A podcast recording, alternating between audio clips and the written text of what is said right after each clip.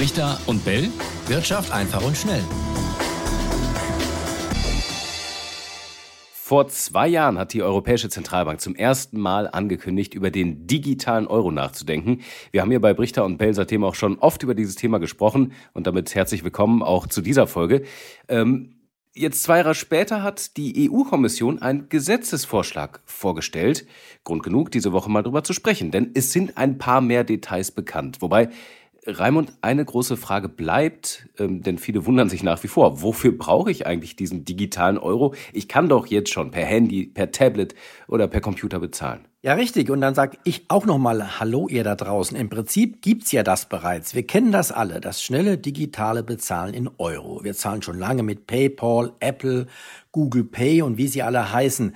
Viel schneller wird das auch vermutlich mit dem neuen digitalen Euro nicht werden. Es wird einfach eine weitere Bezahlmethode dazukommen. Ob wir die dann brauchen, ist eine ganz andere Frage. Das wird sich zeigen, ob wir als Verbraucher und Verbraucherinnen diese Zahlmethode annehmen oder nicht. Aber etwas wird doch neu sein. Und zwar das, mit dem wir bezahlen. Der digitale Euro wird nämlich nur von der EZB ausgegeben werden. In dieser Hinsicht wird er vergleichbar sein mit dem Bargeld. Auch das wird ja nur von der EZB ausgegeben. Ja, vielleicht an der Stelle die wichtige Frage ähm, nochmal für alle geklärt. Wo kommt das Geld her, mit dem wir jetzt schon digital bezahlen?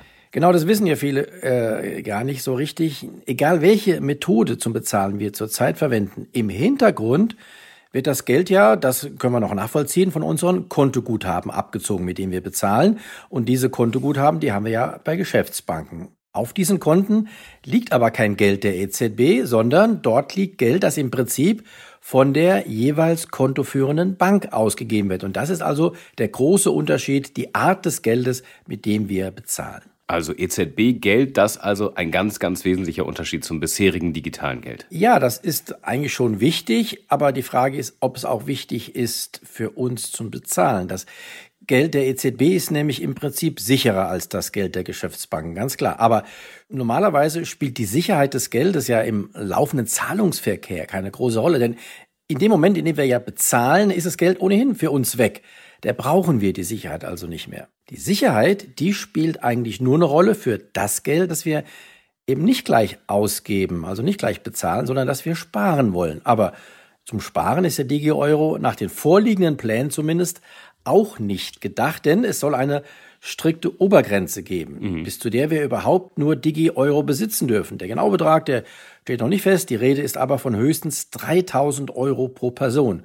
Für Unternehmen dürfte es noch mehr werden. Eine Zahl habe ich hierzu noch nicht gehört, aber 3000 Euro pro Person mehr soll es nicht geben für uns ist dann nicht so eine große Summe, mit der man jetzt irgendwelche großen Sparpläne machen kann, zumal es ja auch, finde ich auch interessant, keine Zinsen geben soll für den digitalen Euro. Richtig, auch das ist nicht geplant, aber das ist wiederum vergleichbar mit dem Bargeld. Für das gibt es ja auch keine Zinsen. Aber vom Bargeld, nochmal der Unterschied, darf man größere Mengen besitzen. Vom Digi-Euro vermutlich nicht. Ja, was ist da der Sinn dieser Obergrenze? Na, damit wird vermutlich, ähm, will man vermutlich die Geschäftsbanken schützen. Denn wenn man Digi-Euro in unbegrenzter Höhe halten dürfte, wenn das möglich wäre, dann könnten ja viele Leute auf die Idee kommen, ihre Bankkonten zu plündern und alles Geld in Digi-Euro, also in das sichere Geld, umzutauschen. Und nicht nur Menschen könnten das tun, sondern äh, noch viel stärker ist das wichtig, auch viele Unternehmen, die in der Regel ja noch viel mehr Geld auf ihren Konten haben. Das wäre dann ein richtiger Bankrun oder Bankrun auf Englisch. Und äh, was aus dem werden kann, das haben wir erst im Frühjahr in der Bankenkrise gesehen. Ja, wobei die EZB da auch schon beruhigt. Auch Christine Lagarde hat ja gesagt, nein, die Banken, die können viel besser Kundenakquise und alles, das wollen wir ja gar nicht machen. Also wir wollen gar keine Konkurrenz sein äh, zu den herkömmlichen Banken, betont man immer wieder. Also, wir reden jetzt über ein digitales Zentralbankgeld, um das mal zusammenzufassen, mit einer voraussichtlichen Obergrenze von 3000 Euro pro Person. Aber wie soll das Bezahlen am Ende funktionieren? Was gibt's da an Informationen? Ja, ähm, gleich dazu, aber genau, es soll keine Konkurrenz sein, das ist natürlich wichtig, der EZB. Aber ein wichtiger Bestandteil, äh, dass es keine Konkurrenz ist, ist eben diese Obergrenze. Wenn es die nicht gäbe, mhm. dann kann die EZB äh, Absichten haben, wie auch immer. Was wir daraus machen, wäre ja dann das Entscheidende. Also wenn wir dann tatsächlich alles Geld in diesen Digi-Euro umtauschen würden, dann hätten die Banken ein Problem. Und deswegen also diese Obergrenze. Jetzt zurück zur Frage, wie soll es genau funktionieren? Einzelheiten stehen da noch nicht fest, aber laut EU-Gesetzentwurf soll das äh, über Apps abgewickelt werden, also auf dem Handy, Tablet oder, oder auch auf dem PC.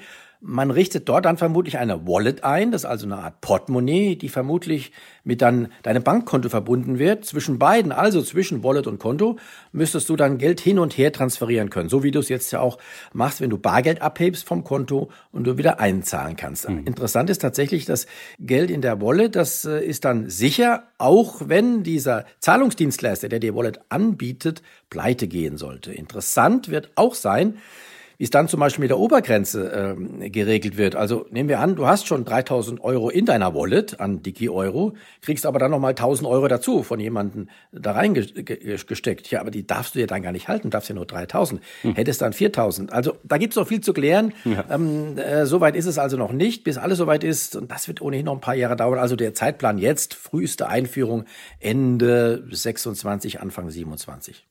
Ja, wobei, also gefühlt wird jetzt auch so viel darüber berichtet, weil jetzt auch das erstmal Details da sind, wie bisher ähm, eben noch nicht geschehen. Und ich glaube, jetzt kommen die Fragen auch bei den Menschen erstmal so richtig an. Entsprechend hat man jetzt Zeit, da auch dran zu basteln. Also vielleicht gar nicht so schlecht vom, vom Zeithorizont, wie es im Moment passiert.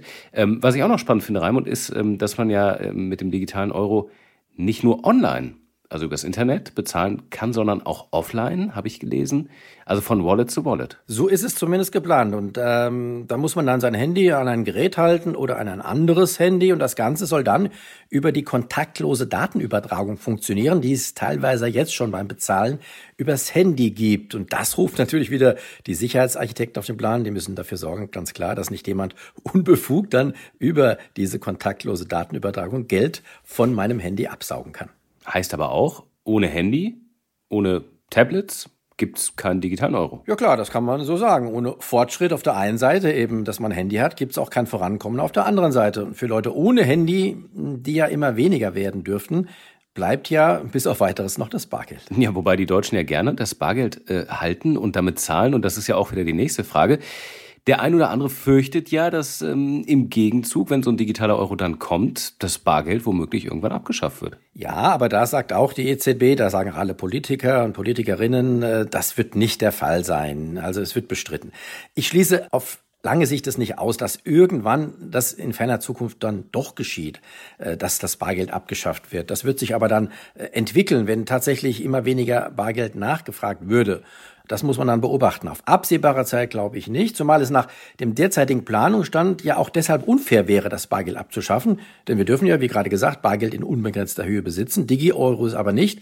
Ähm, wenn dann also noch das Bargeld jetzt abgeschafft würde, dann hätten wir überhaupt keine Möglichkeit mehr, eben an dieses sichere Zentralbankgeld zumindest in größeren Mengen zu kommen. Mhm. Es wird auch gesagt, solange die Nachfrage da ist, wird man das Bargeld nicht abschaffen. Finde ich ja auch interessant. Also wie definiert man Nachfrage? Ab welchem Punkt ist sozusagen äh, keine Nachfrage mehr da? Also wird noch ein spannender Punkt bleiben. Ja, aber vielleicht ähm, ganz kurz, in mhm. Schweden zum Beispiel, da wird ja kaum noch Bargeld nachgefragt. Ja, ja. Da ist es jetzt schon so, das ist auch kein Zwang da. Tatsächlich, die Schweden, die zahlen, wenn es geht, überhaupt nicht mit Bargeld. Also das kann tatsächlich eine Entwicklung sein, die auch von der Bevölkerung auskommt. Das stimmt. Die sind ja auch digital ähm, währungstechnisch schon am Testen und Vielleicht kommt es da sogar vor, der, dem Digi-Euro.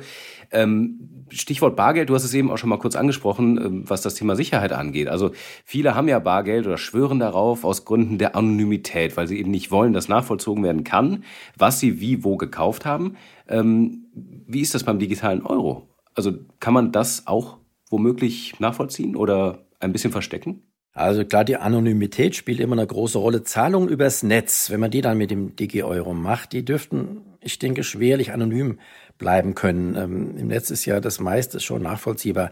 Anders sieht es ein bisschen anders zumindest äh, bei den Zahlungen von Wallet zu Wallet aus, also die Offline-Zahlungen zwischen den unmittelbar Beteiligten sind auch diese Zahlungen nicht, nicht anonym, ganz klar. Also wenn ich äh, von meiner Wallet in deine was was äh, transferiere, weißt du, ähm, von wem es kommt. Äh, möglicherweise kennst du dann auch meinen Namen. Das wird dann auch alles äh, davon abhängen, wie diese Wallets konstruiert sind. Aber gegenüber Dritten ist das dann schon anonymer, also Behörden zum Beispiel, ähm, die könnten dann nicht unbedingt sofort zumindest davon äh, Wind kriegen oder es auch nachvollziehen können, wenn äh, da eine Zahlung von Wallet zu Wallet gemacht wird. Interessanter Punkt auch noch, die EU möchte, dass der digitale Euro ein gesetzliches Zahlungsmittel wird.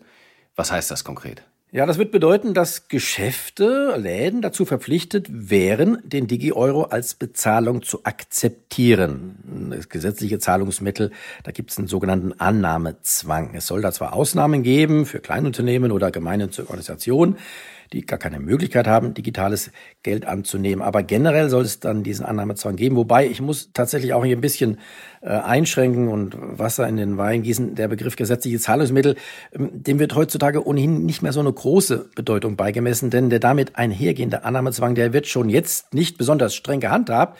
Er gilt ja schon für Bargeld, das ist ein gesetzliches Zahlungsmittel. Ähm, äh, die Geschäfte müssen eigentlich äh, Bargeld akzeptieren. Ähm, trotzdem gibt es Geschäfte, da kann man sagen, die Vertragswahrheit, die steht wieder dagegen. Wie, wie Gravis, die Computerhandelskette, äh, die hat jetzt äh, Schilder in den Läden stehen, da heißt es, wir nehmen kein Bargeld mehr. Und auch das ist dann erlaubt. Und ich zum Beispiel auch bin ja vor ein paar Jahren mit dem Versuch gescheitert, das Finanzamt dazu zu bewegen, mein Bargeld zur Zahlung zu akzeptieren, weil das eben ein gesetzliches Zahlungsmittel ist. Das hat gesagt nein. Und, und ja, ein Kollege vom Handelsblatt, der hat ja gleiche Erfahrung gemacht. Der wollte nämlich seine Rundfunkgebühr bar begleichen, ist dann auch nicht äh, durchgekommen mit seinem Anliegen vor Gericht. Hm. Okay, sonst hätte ich gesagt, legst an der Höhe der Steuern, dass sie das nicht wollten von dir, aber der Rundfunkbetrag, der liegt dann äh, vermutlich niedriger. Ähm, jetzt haben wir gerade schon kurz über andere Länder gesprochen. Ähm, das ist ja nicht ein Einzelfall in der EU mit dem digitalen Euro. Die Bahamas haben seit 2020 schon eine digitale Währung und sind nicht die einzigen, die da experimentieren und, und planen. Ähm, was, was ist da der Stand? Ja, also es gibt äh, verschiedene ähm, Länder, die das machen. Es gibt ja auch äh, Länder wie Ecuador, glaube ich, die den ähm, Bitcoin als äh, Währung akzeptieren, als digitale Währung offiziell. Ähm, das ist ja auch äh, eigentlich der Grund gewesen, warum äh, die Zentralbanken jetzt verstärkt nach einer eigenen Digi-Währung suchen oder diese etablieren wollen weil man eben durch diese Kryptowährungen äh, da auf die Idee gekommen ist, ah, da wollen wir äh, uns nicht das Wasser abgraben lassen, zumindest in Zukunft ähm, könnte es ja ähm, auch im Zentralbankbereich dann digitale Währungen geben. Ähm, das ist also der Grund, obwohl man sagen muss, äh, der digitale Euro, wie er jetzt geplant ist, unterscheidet sich vollkommen von so Kryptowährungen, zum Beispiel vom Bitcoin, denn die sind ja gerade dezentral organisiert, also mit dieser Blockchain und privat organisiert, eben nicht von Seiten einer Zentralbank. Ähm, und, und das soll ja hier das Gegenteil der Fall sein. Und dann gibt es auch einen Unterschied auf jeden Fall in der Wertentwicklung. Ähm, denn äh, der Bitcoin, das wissen wir, der schwankt ja ganz stark im Wert und wird deshalb aus meiner Sicht und deswegen äh, die Versuche von Ecuador in allen äh, Ehren, aber der wird nie als äh, Zahlungsmittel sich durchsetzen können, hm. denn äh, solche Wertschwankungen, da kann man sich ja gar nicht drauf verlassen. Da kann eine ein Kaffee heute so und so viel äh, Bitcoin kosten, morgen nur noch die Hälfte, übermorgen vielleicht das Doppelte. Ähm, äh, damit kann man nicht planen. Also ein Zahlungsmittel werden diese Kryptowährungen nicht werden. Der digitale Euro könnte dagegen schon Zahlungs Mittel werden. Und es gibt da Projekte auch schon ähm, in, der, in Großbritannien, in der Schweiz, in, in Kanada, Japan und äh, du hast ja auch andere Länder genannt. China ist ja auch ganz vorne dabei, einen digitalen Renminbi oder Yuan mhm. zu entwickeln, wobei bei China ist es gerade in puncto Anonymität wahrscheinlich dann überhaupt sehr schlecht bestellt. Im Gegenteil, dann werden die staatlichen Stellen wahrscheinlich noch mehr Zugriff auf äh, Daten haben und wissen, was ihre Bürgerinnen und Bürger mit wem äh, und wo bezahlen. Ja, es ist, äh, ist zu vermuten. Auf jeden Fall super spannendes Thema. Ähm, in zehn Jahren sagen wir vielleicht, äh, hört euch die Folge nochmal an. Damals, wo es den digitalen Euro noch nicht gab, haben wir über alles philosophiert und gesprochen. Jetzt ist das schon Standard. Schauen wir mal. Fest steht, die EU-Staaten, das äh, Parlament müssen den Kommissionsvorschlägen auf jeden Fall noch zustimmen. Änderungen sind deswegen auch ähm, wahrscheinlich, dass da nochmal was kommt. Haben wir ja auch jetzt gerade bei uns gemerkt. Es gibt noch viele Fragen. Und den bisherigen Plänen ähm, zufolge will der EZB-Rat im Oktober dann beschließen, ob er dem Projekt dann endgültig grünes Licht geben wird. Wenn ihr Fragen habt zu dem Ganzen, schreibt uns gerne brichter und belle.ntv.de. Wir freuen uns und ähm, sagen für heute, glaube ich, nach 14 Minuten rein und Tschüss und bis nächste Woche. Ja, super. Ja, schreibt uns vielleicht auch, was ihr von dem digitalen Euro überhaupt haltet, ob ihr ihn einsetzen werdet, warum und ob ihr das gut findet. Und vielleicht noch eine andere Bitte. Ich möchte mal hier einen Vorschlag weitergeben, den Andreas Laukert gemacht hat. Das ist äh, der Host äh, unseres Partnerpodcasts So Tech Deutschland bei NTV. Der hat zum Beispiel gesagt, ja, Es wäre doch eine gute Idee, wenn man, um den Digi-Euro einzuführen und ihn auch bekannter zu machen, jedem, der es will, tatsächlich eine Wallet zur Verfügung stellt, ähm, erstmal kostenlos und vielleicht auch noch mit einem Startguthaben von, sagen wir, 10 Euro versieht, um dann praktisch diesen Digi-Euro dann auch in der, in der Bevölkerung ähm, weiter zu protegieren. Ich bin, ich fand die Idee gar nicht schlecht, wenn man das Interesse hat, dass Digi-Euro sich durchsetzt. Sagt auch doch mal, was ihr davon haltet von dieser Idee. Mhm. Wir sind gespannt auf eure Zuschriften. Ciao, ciao. Richter und Bell. Wirtschaft einfach und schnell.